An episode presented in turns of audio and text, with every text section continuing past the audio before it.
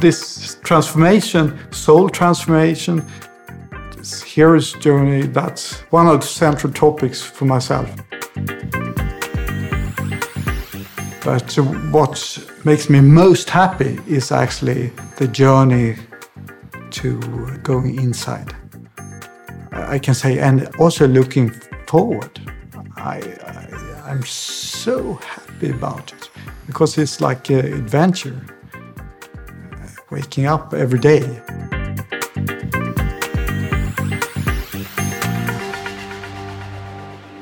Becoming Fully Alive, the deep listening podcast. Hello, everybody, and a very warm welcome to the fifth episode of Becoming Fully Alive, your podcast for mindful leadership, clean eating, fitness, and how to chill out properly and regenerate. As always in this podcast, I want to take you on a journey into a holistic way of personal development and health, where we get our head around strengthening our life forces to become more successful and more in tune with life in general. Today is really special for me because for the very first time I will be hosting this podcast in English, and I always wanted to have international guests on the show. And the reason why I'm starting it right now is that I have a really special guest with me. A warm hearted welcome to my podcast, Becoming Fully Alive, Henning Bensland. First of all, thank you very much for inviting me. It's a pleasure to be here. Henning, before we start, let's take our listeners into the scenario we are surrounded with right now.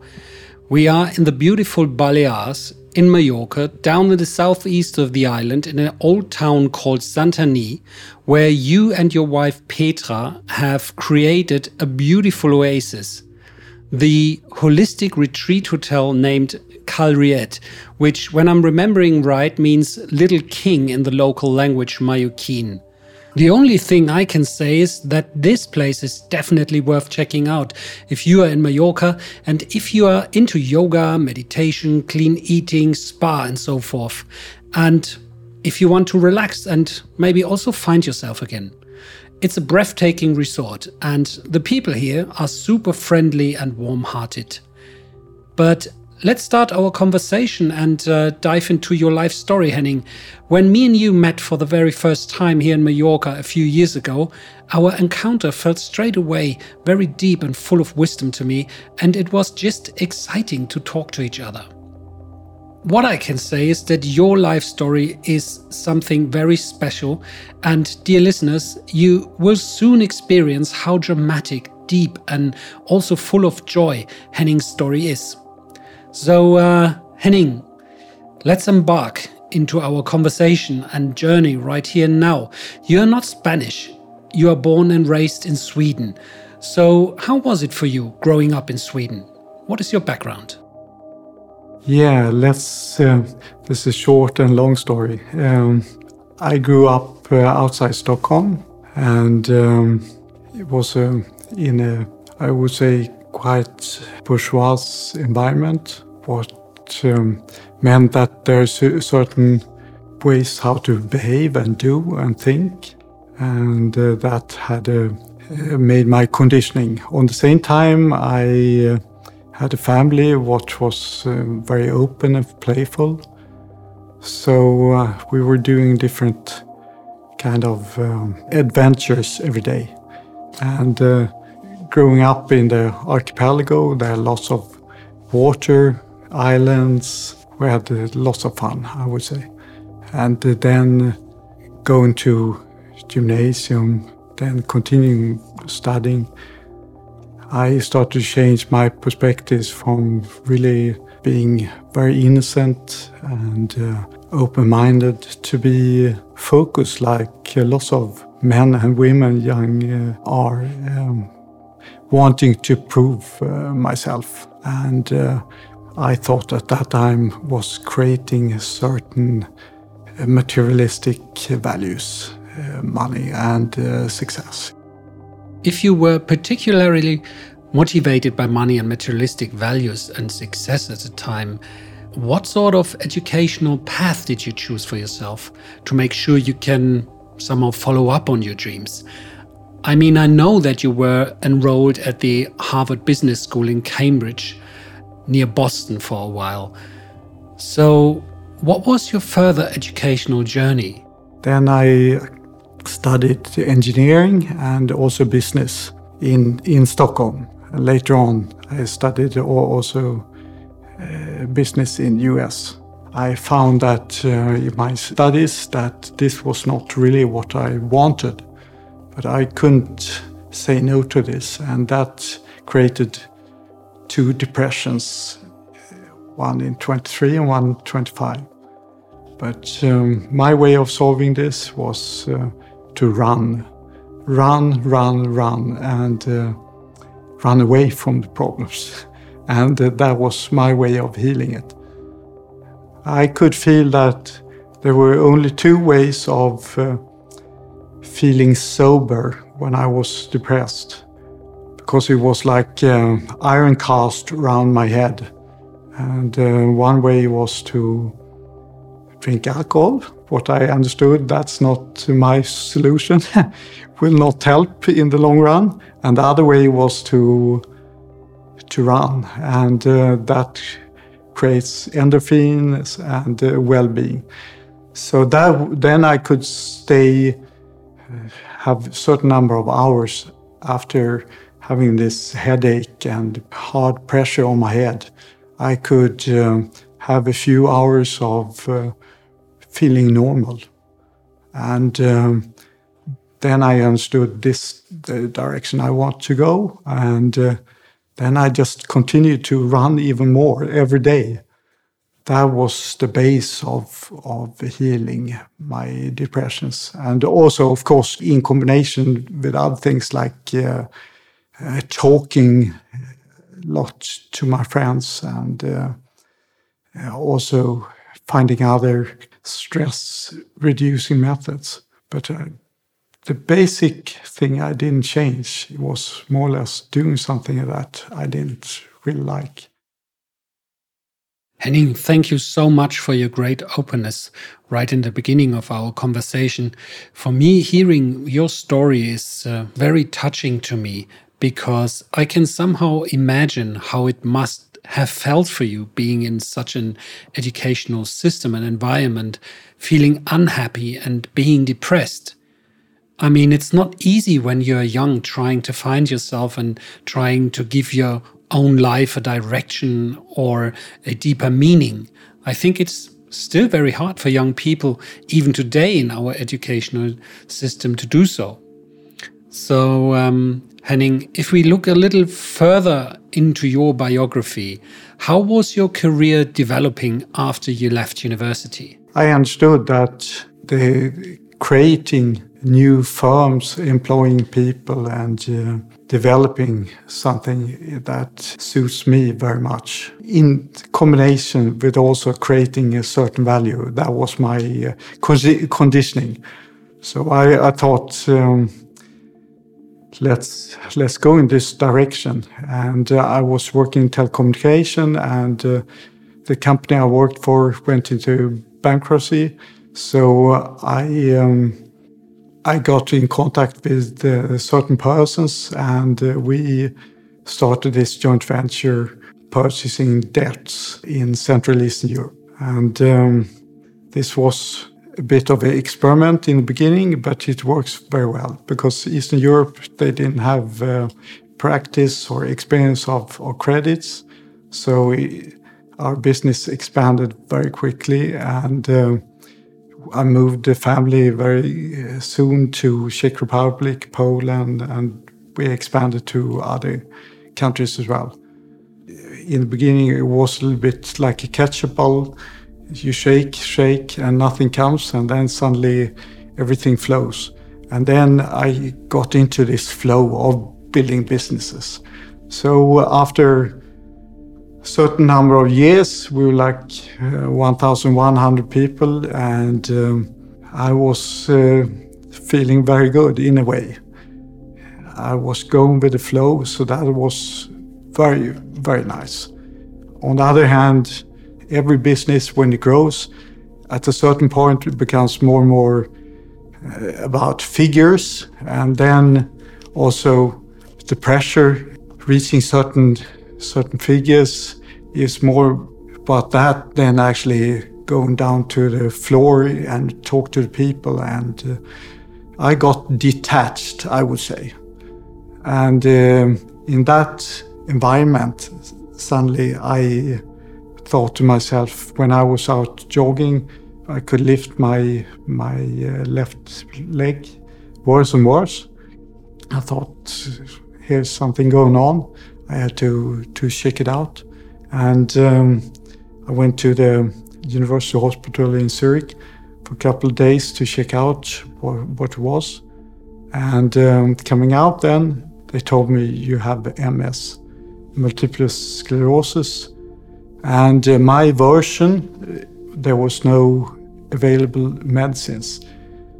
The doctor prescribed me some, or the professor prescribed me some immune suppressive, and that's uh, how how they were treating MS at that time.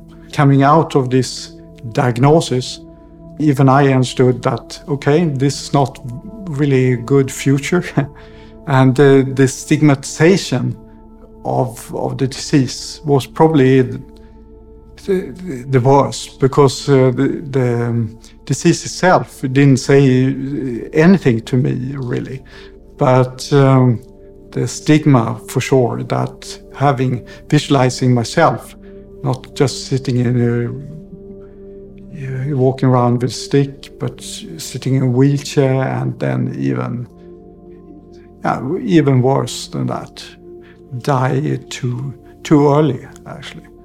So of course that was a big stigmatization. And coming out from the hospital, my wife picked me up and she started to to cry and. Uh, then I understood. Okay, this is serious. This is really serious, and uh, I uh, went to some other doctor specialists, but it was the same message and uh, there was nothing to do really. There must have been a lot of inner pain, uncertainties, and future anxieties when I'm listening to your story and what you just have said. Thank you for sharing your inner thoughts and feelings here with us. When I try to sense your situation at a time, I see a man who is very successful in business, who cares deeply about entrepreneurial goals, and at the same time feels more and more distanced from his own employees. And then this diagnosis breaks into your life and stops everything. Total shock. Everything, your entire life plan is in question. How did you deal with your inner alignment, having such a high energy as an entrepreneur, and then suddenly questioning everything? I mean, what was your answer to your life situation at the time? So I had a few cracks, like everyone, but um, then suddenly it was much more than cracks. The, the ship was sinking. So for sure, I understood okay, I cannot wait too long because uh, then it's going to be too late.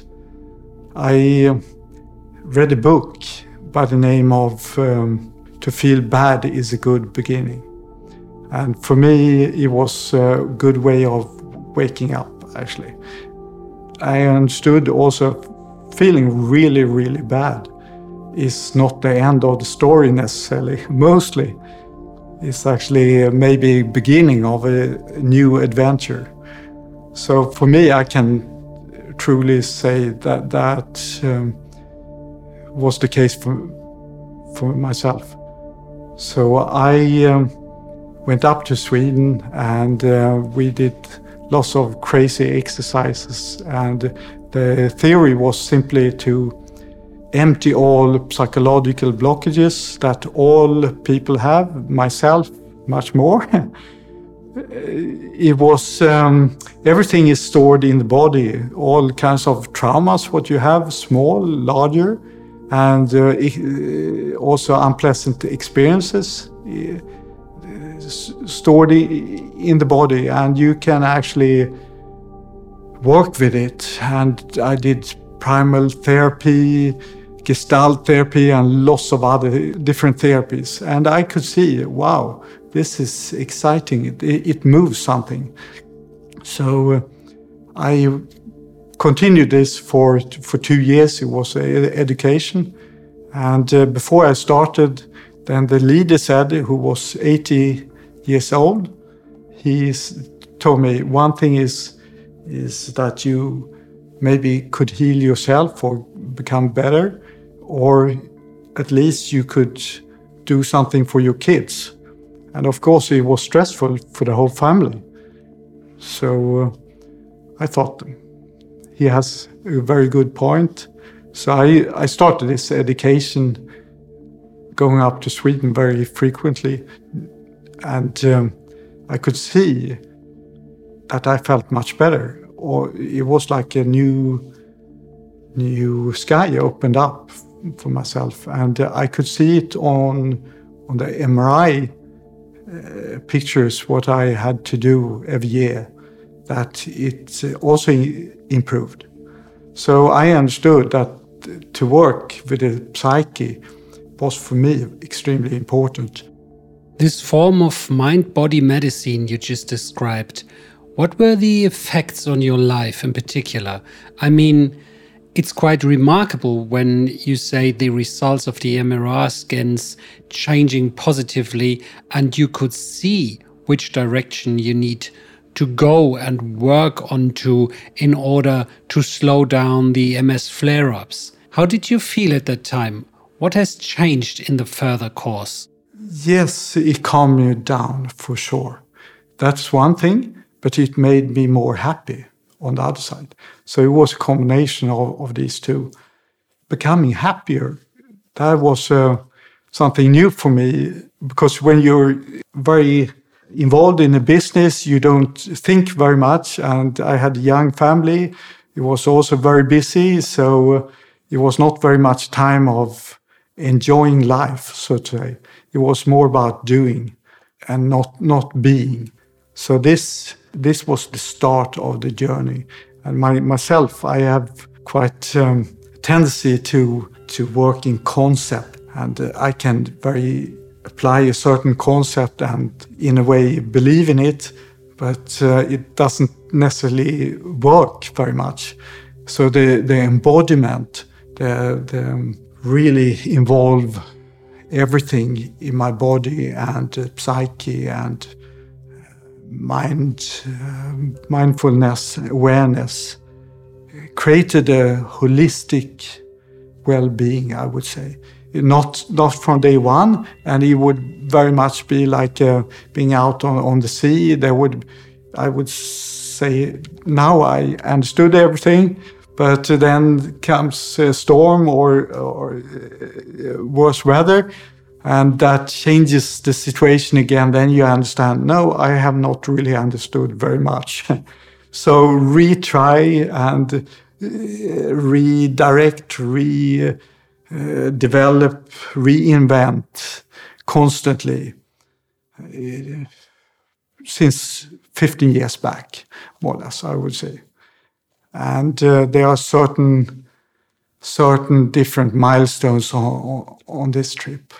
But now sitting here 15 years later, I, I could say that not only I, I feel more relaxed, more aware of of everything. I would say I, I can honestly say that I'm more happy than I was 15 years ago. For me, I would say the inner journey has been extremely fulfilling. And uh, every day now is, uh, is a new adventure. For me, this sounds just incredible.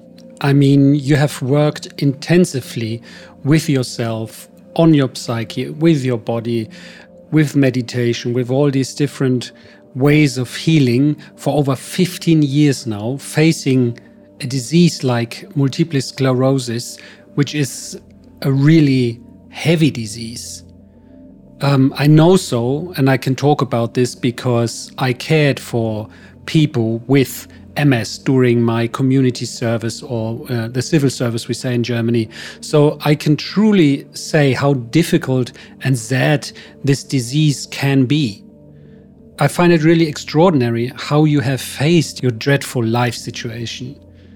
How did your personal healing journey look like? I uh, visited so many locations and healers and trying out different methods and uh, visiting shamans in Peru, visiting uh, healers in Mexico, visiting healers and, and shamans in Chile, going to uh, nature doctors in Germany, having uh, trying new methods of integrative medicine. Everything from energy healing to uh, infusions of um, vitamins and orthomolecular medicine. So there are hundreds of different methods out there.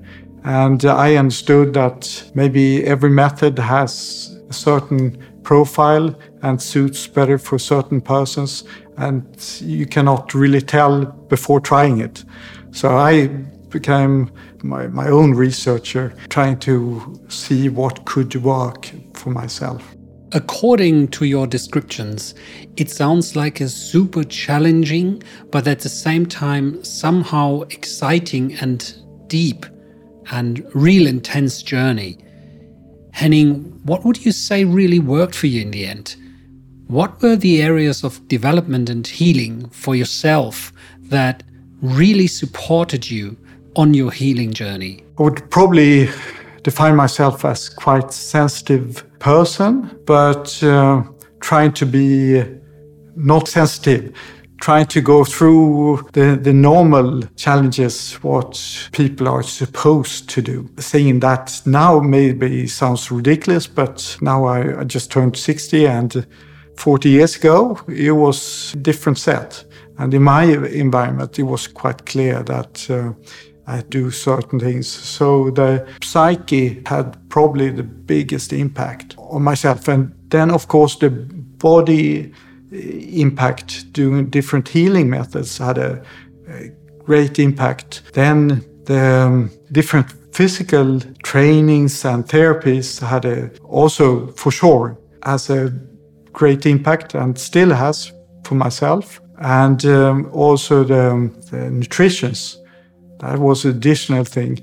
For example, to withdraw from certain things uh, like gut health and making analysis, you always have certain strengths and weaknesses. And in my case, it was like gluten, it was like milk products, it was like uh, sugar. So that had an impact. Also, other nutritions to add certain uh, nutrients, to take away certain nutrition. So in the end, I could see for myself what works the best is not just one single way. But what makes me most happy is actually the journey to going inside. I can say, and also looking forward. I, I am so happy about it because it's like an adventure waking up every day to do this hero's journey is uh, probably summarize. Uh, you have the, the, big hero's journey, and then I nearly survived, but I did somehow. And um, then you have short daily or monthly or yearly hero's journeys. And then I, I uh, experience very soon that to let go and surrender and even die in, in a way, simulate dying. But you have to believe in that you're dying because otherwise it's not authentic. So, really going through that process, that means that your whole nervous system, your whole being is uh, goes through a, a transformation. And uh, what is exciting, I think, is that after the dying, there's uh, there's a stillness and there's an emptiness that just comes from nowhere, and uh, then out of this stillness comes love.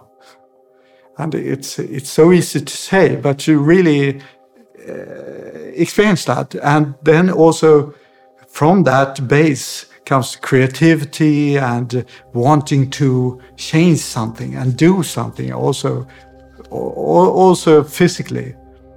But this transformation, soul transformation, this hero's journey, that's one of the central topics for myself. And I see that I have three children. Now they are 26, 24, and 19. And uh, I can see how important that is for them being in, in that age. And I know that being uh, very young, it's still it's the same. It's always important to to have that metaphor as a, as a, something that reminds you. I believe is it's like a big present. All I can say right now, Henning, is thank you for what you just shared with me and us right here in the last minutes. That was deeply touching for me. Let's go a little further into the concrete practice and thus access the experience of what you just described. What I can say from the perspective of my own experience is that by developing more awareness of what is going on in my field of consciousness, I'm becoming more and more awake and I'm getting more and more able to really guide myself better in the context of my patterns and habits in my daily life. So, um, what were your experiences to really access the field of consciousness? I, I can um, say one thing. What I experienced is going to these different seminars that um, the first three days, my body and my mind, we are fighting against everything. And uh, uh, my un- unconscious does not want to be there, or my conscious does not want to be there. So I'm uh, trying to uh, stop everything.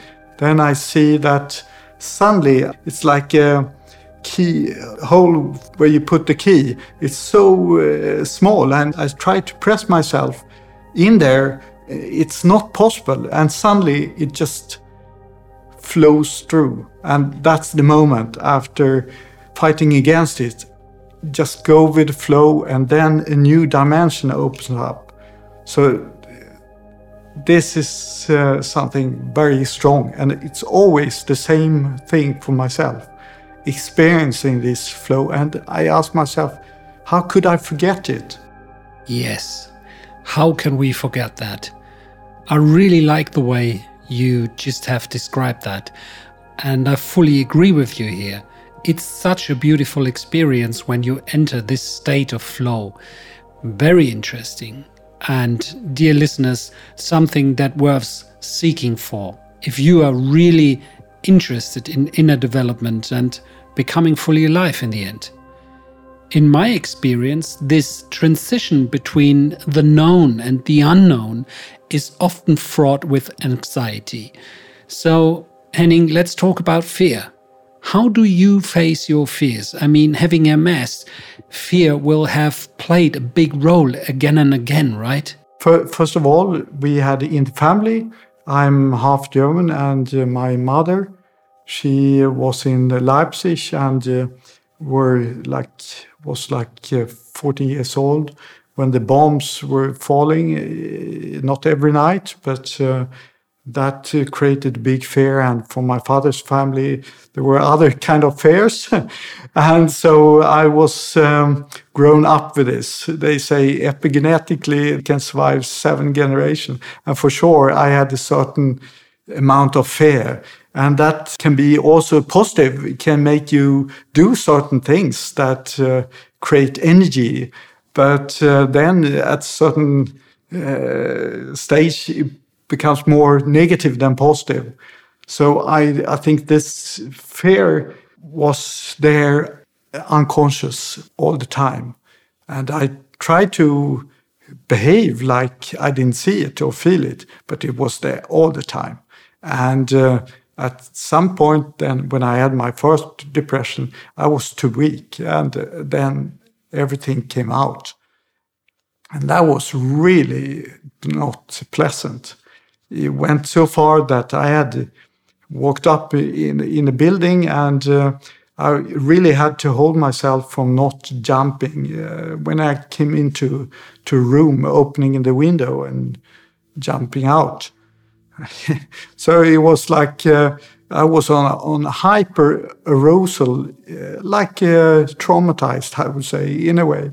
So I know how it is to ha have the fear breathing in your neck. It's not so pleasant. but um, during this this journey, I have learned to be uh, not just to accept the fear, to be become a friend of the fear, but to even say that I I can love my fear. That I cannot for sure always say, but most of the time because it's uh, like a source of energy for myself. Okay, but um, how are you dealing with your fear? I would say my fear comes out when I'm not prepared in anxiety. And then I, I feel, oh, for example, I could uh, uh, get a, a sickness, uh, a normal sickness, and then uh, my, because of my nerve system is weaker. Firstly, start there, and uh, then I couldn't move a leg, for example. Then I would, the anxiety would come very strongly. And uh, then, of course, you, you ask, so what to do now? Because uh, you can, from scale 1 to, to 10, from maybe 1 or, or 2 maximum, then suddenly you come to 5, 6, and it increases. And maybe I woke up in, in the night feeling, wow, this is not fun. And then what I uh, saw for myself is that breathing works very well for myself. Then it, um, as maybe everyone knows, the connection to the vagus nerve that uh, slows the system down. So that had a great impact on my uh, my being. Were the breathing exercises you practiced yoga exercises? I know that Petra, your wife, is uh, a well known yoga teacher. So, was yoga the approach for you into breathing? Coming back to my wife, her uh, experience, she's a yoga teacher, and that was her way of dealing with my diagnosis. And uh, I could also, of course, learn from her. And the yoga tradition is great. It's not just doing some physical asanas, there are different aspects of yoga. And one that worked very well for me was to do the pranayama, and particularly one exercise, Shitali, and that's a particular form from breathing. It uh, entails the hero's journey. You create friction, you have to let go, and you, uh, you have to then slow down the system and come into a different rhythm. It changed my pulse. And I have done it now for the last three years. I have done the practice every every day before I go to bed. That is probably one of my my uh, lessons from from these 15 years is that you have to create some kind of practice and if you do that regularly, it can be five minutes or it can be whatever, half an hour, depending on your situation. But I, it has a quite large impact long term wise. So this may be in short term subtle impact. Long term, it can move mountains. So I do that every night, the, the breathing exercise, but I also do what is called positive psychology, what is taken from the religions, um, the different ideas of, for example, forgiveness, forgiveness for myself, forgiveness for everyone else, and uh, also uh, gratitude, and then the meditation also has an impact. So I've created my own program And what I also see is that I have to change the, my program every now and then.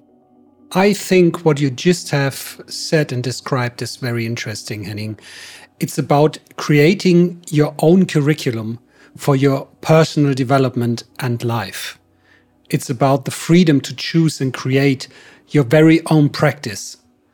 What would you say is key to fiddle into an own set of practices? I think a key experience for me is to take responsibility for your own healing. That's number one, meaning that you're going to be on a journey, sometimes shorter, sometimes longer, but to, to take responsibility and not being disappointed by someone, by the doctor, the school medicine doctor, or some other energy healer, that they cannot heal you, being uh, dissatisfied, suffering, and feel sorry for yourself. You you have to take your responsibility and go down to to the root cause, and not just heal the symptom. If you heal a symptom, then it comes out some somewhere else. Investigate Be your friends and on the internet and uh, talk to doctors and talk to your network. Everyone has a network to start out from, and then you have to start to uh, go on your your journey. And uh, for me, it opened many new doors. And often you have to close some doors in order to open up new doors. And sometimes I don't want to close doors, but sometimes I understand now I have to make a choice. A or B. And uh, if it's clear what I should do, then it's easy. But if it's 50 50, you do the pros and cons and come up with, I don't really know. Then I have decided myself, I have that as a life strategy. Then I jump. I, I go into the unknown. Going or jumping into the unknown. What a beautiful image. Henning, for me, this also means the deconstruction or liberation of the ego, um, or having the courage not to know what's coming up next. Going into the experience and letting go of certainties, for example. How would you describe it, Henning? What is the unknown for you? That's it's really scary uh, that you have to give up certain habits that you get comfortable with even though you understand that it's not solution for the for the long run you the whole body refuses to go into certain exercises and um, i was and i'm still maybe in a way afraid of dying and uh, i had a strong ego i have understood and I try to understand it on a daily basis to accept my ego, but also to be more aware. And by being aware, being mindful, then the ego becomes less less obvious, and uh, then it becomes less dominant. And in the end, also becoming more aware of my, for example, emotions like greed, like anger, like proudness, like um, being jealous, all, all these uh, basic emotions. Also becoming more aware by using the senses, creating overall higher awareness that makes the ego, my ego, less dominant. But uh, ego is something I'm gonna have to live with all my life. I have chosen not to live in a monastery, and uh, I respect uh, those who choose that path uh, a lot. But uh, it's not my path. I would like to integrate with the with the people, with the families, with my friends, and all the normal problems what we what we face every day and uh, as a family, as, as a community member. and as as a, doing a business uh, as well. Henning, our conversation has been and is really beautiful, deep, and somehow encouraging. I would like to bring up one more aspect that I found truly amazing about your story. You recently received the diagnosis that your multiple sclerosis has been stopped and that you are healed. Uh, for me, uh, this sounds somehow like a miracle because I know that this disease is usually incurable. For me, listening to your healing journey is an incredible inspiration of dealing with health issues. So, um, how do you feel about this?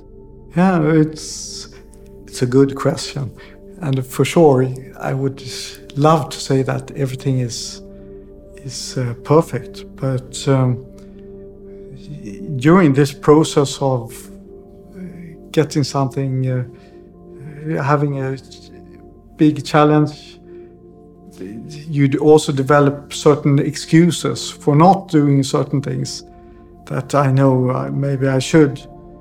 And um, I think for sure it's a, it's more positive than negative, but I would like to continue with my, my practice and develop the consciousness. I think that's a new horizon that has opened up for me. So I would like to, to go there and exactly where it is it ends up, I don't really know. I I'm very excited about it.